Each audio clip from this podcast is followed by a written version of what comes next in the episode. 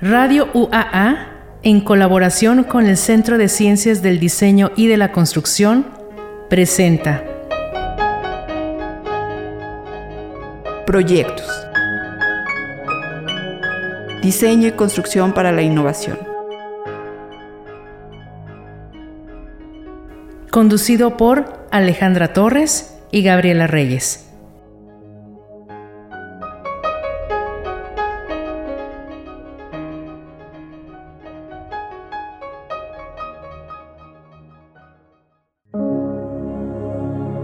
Hola, ¿qué tal? Muy buenos días. Pues bienvenidos nuevamente a Proyectos. Bienvenida, Gaby. Buenos ¿Qué tal? días. Buenos días, Ale. Bueno, tenemos el honor de tener con nosotros al doctor Mario Eduardo Cermeño de León. Bienvenido, doctor. Gracias. Un gusto buenos días. que nos pueda acompañar hoy. Sí, muchas gracias. No, al contrario. Gracias por la invitación. Doctor, usted es ingeniero civil y luego tiene una maestría en ingeniería civil por la UNAM y también un doctorado en ingeniería en la universidad, ¿sí? Sí, bueno, de- es instituto, sí. Ah, instituto no, no importa. en Lyon, Francia. Lyon, Francia. Pura ingeniería civil. Pues sí. pues sí. Había que. pues sí, después de la prepa, pues ya hay que este, enfocarse hacia algo. Y bueno, yo me enfoqué hacia ingeniería civil. Y, y la maestría, pues ya había que escogerla en, en una de las áreas de la ingeniería civil. La ingeniería civil tiene varias áreas. Y yo me enfoqué en la parte de estructuras. Ah, Doctor, antes de continuar, ¿quién es Mario Eduardo Cermeño de ¿Quién León. es? de León? ¿Quién es? Es este, bueno, es una, es un, pues es un, ahora sí que un amante de la, del estudio, de la, de la, pues de lo académico, que nació, tuve la fortuna de nacer aquí en Aguascalientes y que tuve grandes maestros desde la secundaria, bueno, desde la primaria, ¿verdad? Pues desde la primaria y este, sí, de hecho desde la primaria hubo maestras que me, que me ayudaron mucho en mi formación.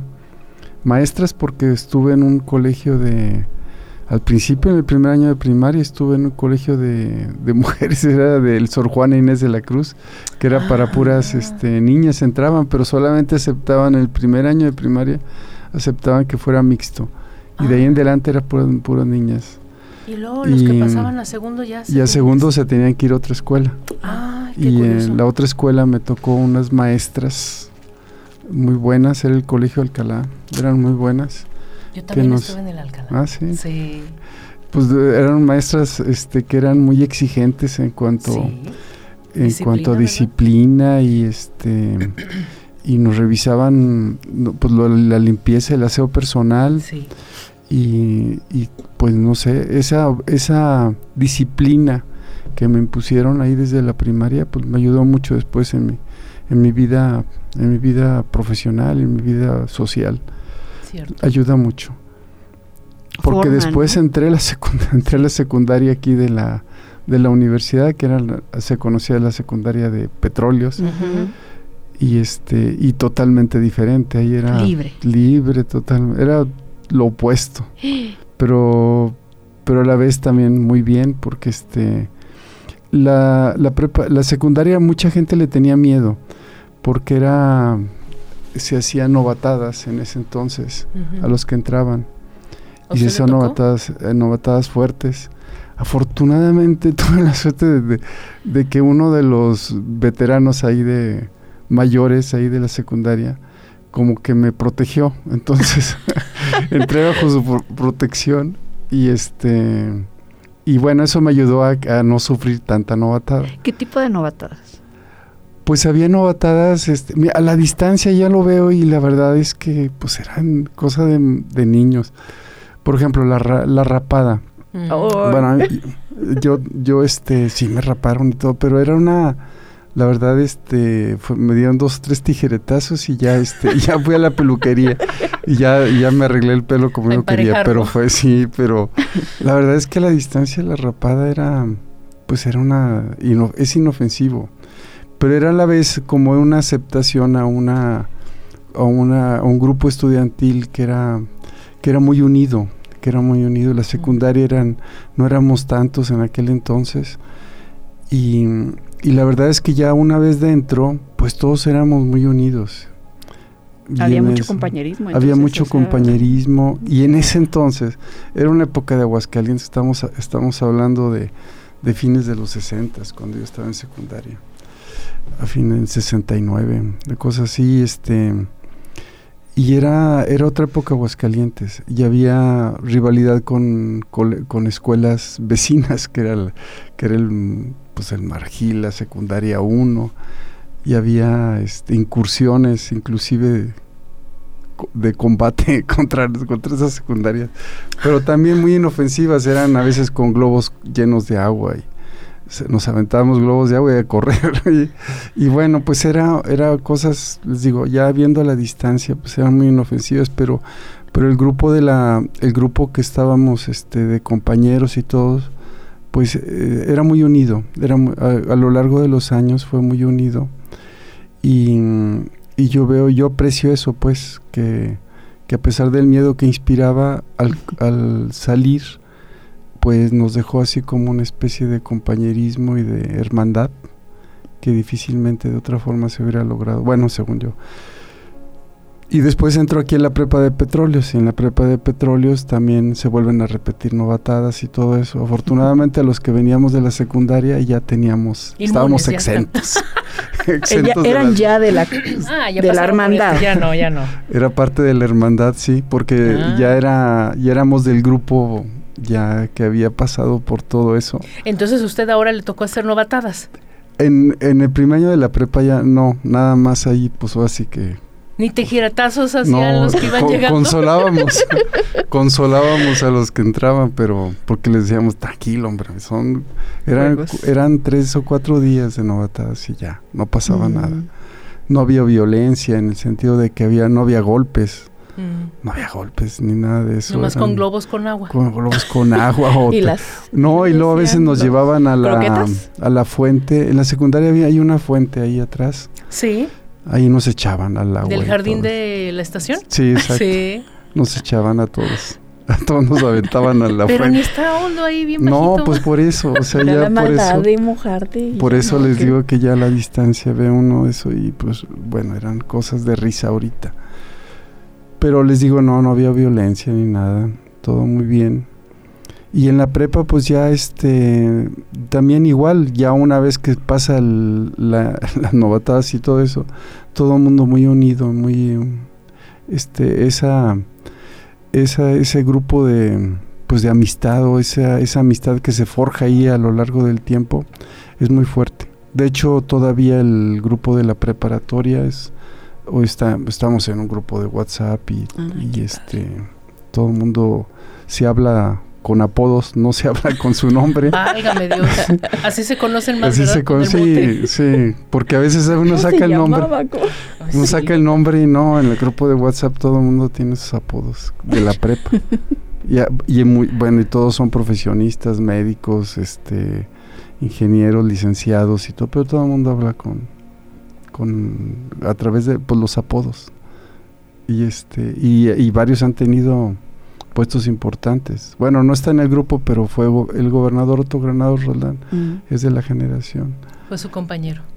Y este, él ¿Y el estuvo. qué novatada le hicieron? A ver, cuéntenos. ¿Cómo le decían? La verdad, él, él- él ¿El me cómo es? ¿Cómo, ¿Cómo es conocido No, él, él no- él no está en el grupo de WhatsApp, no, no se metió. No, él anda en otras cosas y este... Pero ese tipo de personas así, pues es, es... Ya en el grupo de la prepa, pues es muy sencillo. Ya ni modo de ponerse su disfraz de, de que yo soy así, que no sé qué, yo fui ya. nada. No, entonces... Ahora sí Pues que lo es- conocen es hasta el cuero padre. cabelludo. Sí. No, todo, todo muy bien, todo muy bien. La verdad es que tengo, bueno, yo muy buenos recuerdos de eso, de esa época. Tuve la suerte de tener a los maestros que después fundaron la universidad y los, ah, los tuve en la secundaria y los tuve en la prepa. Ah, qué bien. Sí, tuve suerte. Y, y la verdad es que pues, la- en, ese, que en aquel entonces la secundaria y la preparatoria, pues las colegiaturas eran muy, pues, eran muy bajas, eran muy económicas. Y mis papás pues ahí este, me dirigieron porque pues no tenían posibilidades ni de meterme al Portugal ni de meterme al Marista, que eran los más populares en ese entonces. Y el Portugal me quedaba enfrente de la casa y vivía enfrente del Portugal. Ah, ¿Ni en la calle Nieto? En la calle Nieto, sí, Mm. vivía enfrente. sí, ahí yo pasaba por ellos este entraban ahí todo eso y este afortunadamente no me identificaban como de, la, de acá de Petróleos porque si no me hubieran ayudado Pamba. Es que había, había mucha rivalidad entre... Mucho no escuchaba esa palabra Pamba. había, había mucha rivalidad en las escuelas. Que eras del Portugal, que eras del Mariste, que no sé qué. Mm. Sí, no puedes pasar enfrente, ¿verdad? Sí, no, pues, es el, sí, te decían, eres de la es de la prepa y no sé qué. Porque no llevaba uniforme, porque los colegios sí llevan uniforme. Sí, exacto. Nosotros no. Nosotros afortunadamente no. Nos salvamos.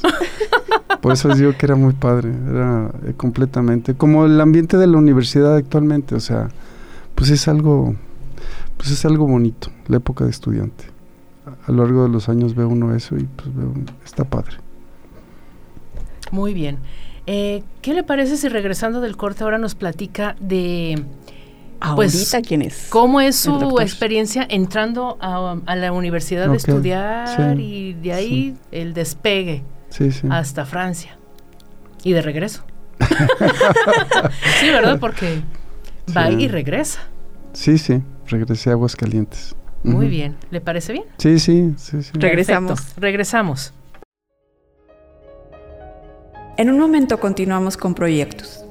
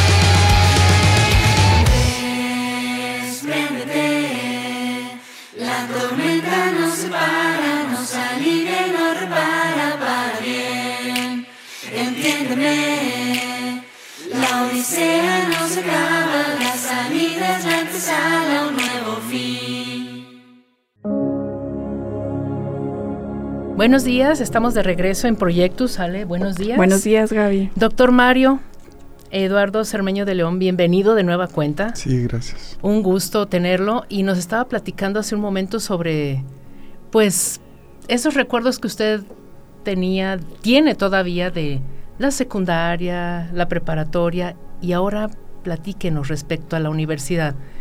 Que llega a la universidad, tuvo maestros que a su vez fueron quienes fundaron la universidad y luego tiene la posibilidad de irse a hablar francés. Oui, oui. y regresar. Bueno, no, después de la, en secundaria y en prepa me, me dieron clases los maestros que fundaron la universidad.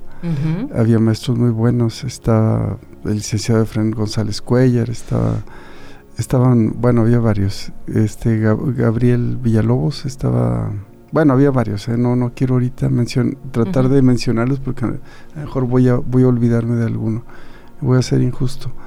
Y, y en- no, después de, después de la, después de, de la prepa, eh, se fundó aquí la carrera de ingeniería civil, aquí en Aguascalientes pero yo no me quise quedar. no me quise quedar, entonces le dije a mis papás que este, pues yo me quería ir a México. Me fui a la UNAM y este, la ingeniería civil la hice en la UNAM. Y Ah, allá ya. me fui. La Sí, licenciatura en La bueno, sí. licenciatura. La- sí, ingeniería civil Ah, la hice ya, en la. UNAM. Y la Y maestría. ah, y ya- aquí estaba empezando ingeniería civil, o sea, si me hubiera tocado ser de la primera generación, yo creo Ya. de ingeniería civil, pero no, no, no me quise quedar. Pues esa es la época que uno anda con, el- con el espíritu de aventura y de... Y Anda, joven. mu- anda muy uno inquieto a los 18 años, pues este... Pues ahora sí que yo creo que cualquier persona como que busca a veces ya salirse de la casa. Algunos, Mm. algunos podemos, otros no pueden, pero bueno, yo sí pude y me fui a la, me fui a la UNAM, a la Facultad de Ingeniería de la UNAM. Ya. Y allá hice la ingeniería civil y después la maestría en la UNAM, Ahí mismo. ahí mismo. Y después se dio la oportunidad de, de una beca para Francia. En ese entonces CONACYT ofrecía un, un, este, había un programa de intercambio fr- México-Francia Mm. y afortunadamente no exigían el idioma. O sea Ah. que, que ellos este, se encargaban, casi decían, tú entra al programa, nosotros nos encargamos de, de darte unos cursos este, rápidos de francés para que te vayas y de hecho te pagam- nos pagaron tres meses previos al inicio de los al inicio de los estudios para idioma nada más. Entonces, este, pues estaba muy atractivo porque eran seis meses en, en la Alianza Francesa de México para aprender ahí en México. Y, y luego tres meses este, allá en Francia, Ay, qué padre. para el idioma nada más. Antes para de entrar. idioma. Antes de entrar ya. Ándale. Entonces seis muy tres, nueve. Se pasó nueve meses estudiando. Sí, francés, aunque la verdad es que uno, este, ese francés nada más te sirve para saludar y para.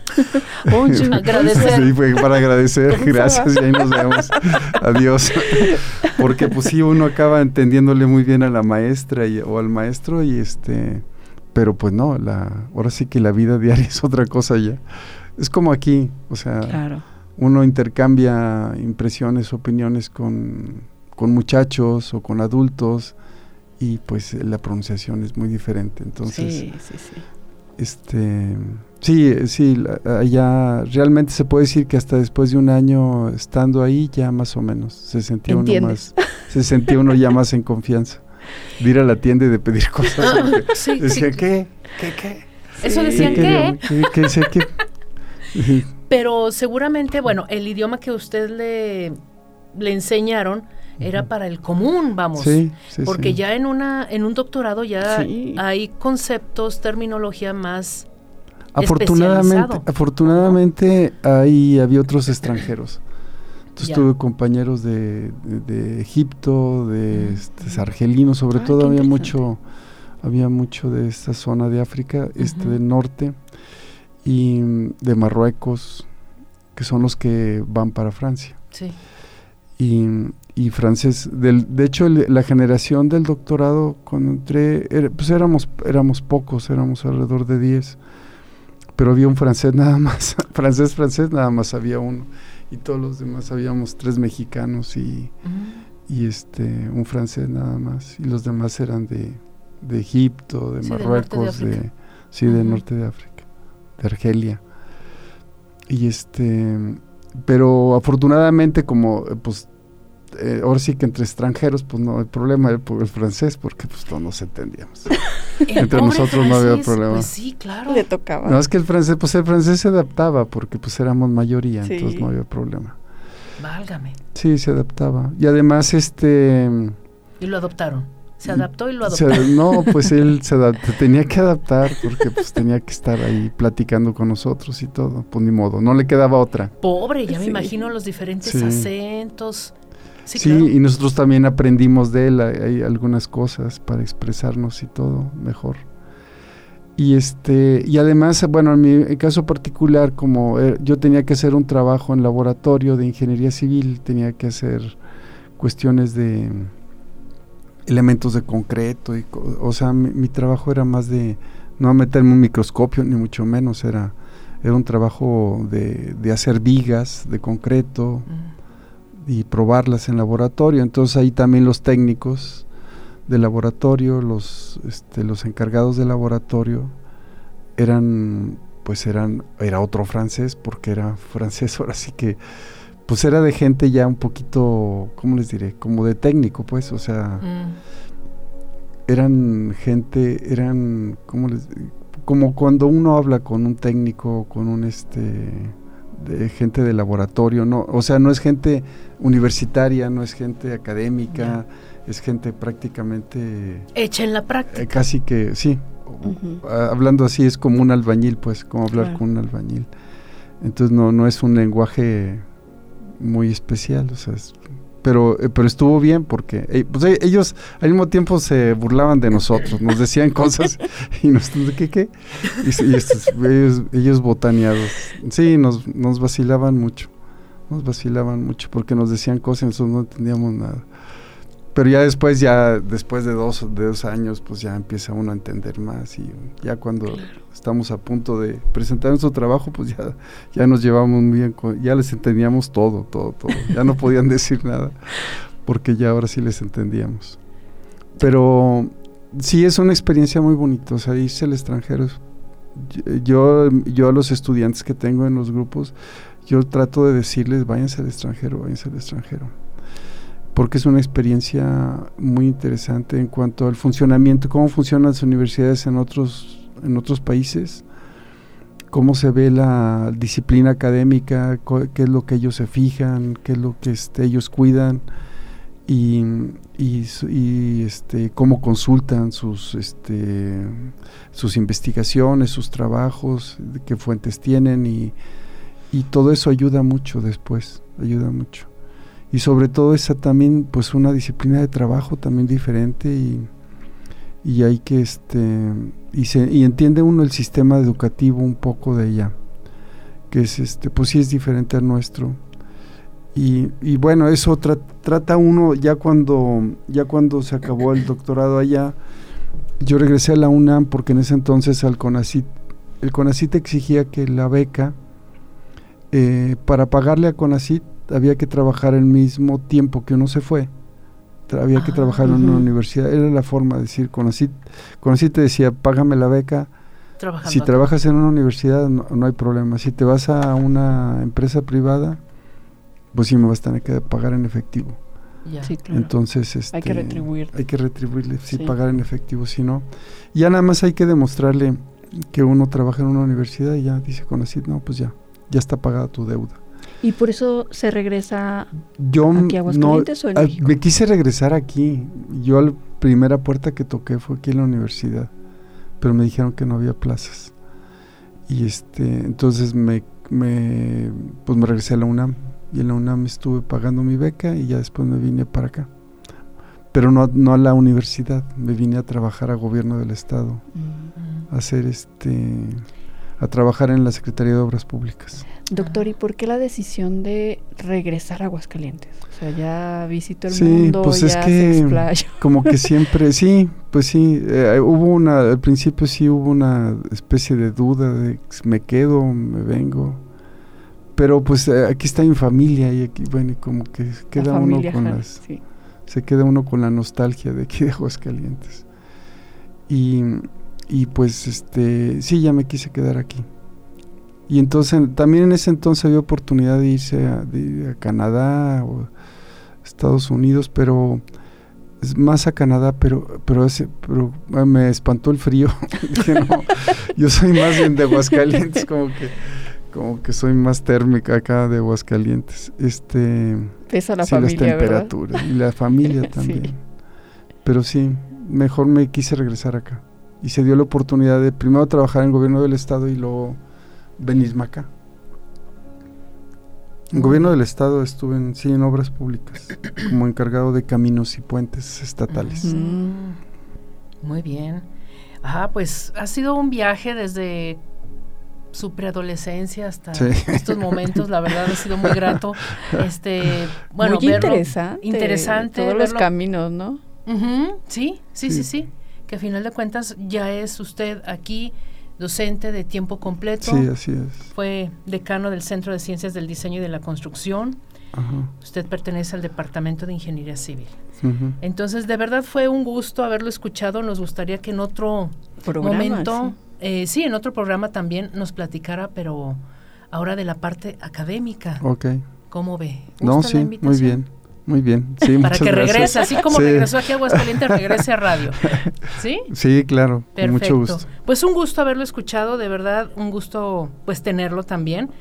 Y pues conocimos a, Al doctor al Mario. doctor, Cermeño. sí, desde otra faceta más histórica. Claro. La biografía. Sí, casi. una biografía. Y lo más Nini. bonito, doctor, que bueno, que yo veo es esta, estos consejos, ¿no? A los chicos, a los al- Sí. alumnos, Sí. alumnas, este, vayan a conocer, vayan a conocer Sí. para que se den cuenta Que vivan la experiencia. y dónde, dónde queremos estar, ¿no? Sí, yo cada vez que tengo oportunidad de decirles, les digo. A veces les pongo así ejemplos de, de- de ingeniería y les digo, este, en Estados Unidos están usando este reglamento, están usando esto, para cuando vayan para allá, para que Ah, tengan este cosas. Pero sí trato de, trato de decirles que, se, que vayan, que vayan al extranjero. Que vivan. que Qué vayan, bonitas que vivan. vivencias, doctor. Sí. Muchísimas gracias por compartirnos. No, pues, ¿de qué? no, no. Pues un gusto, muchas gracias. Este, hasta luego, buenos días. Buenos días, Ale. Buenos días. Buenos días, que esté muy bien. Gracias. Muchas gracias. Muchas Hasta gracias. luego. Gracias. Hasta luego. Bye.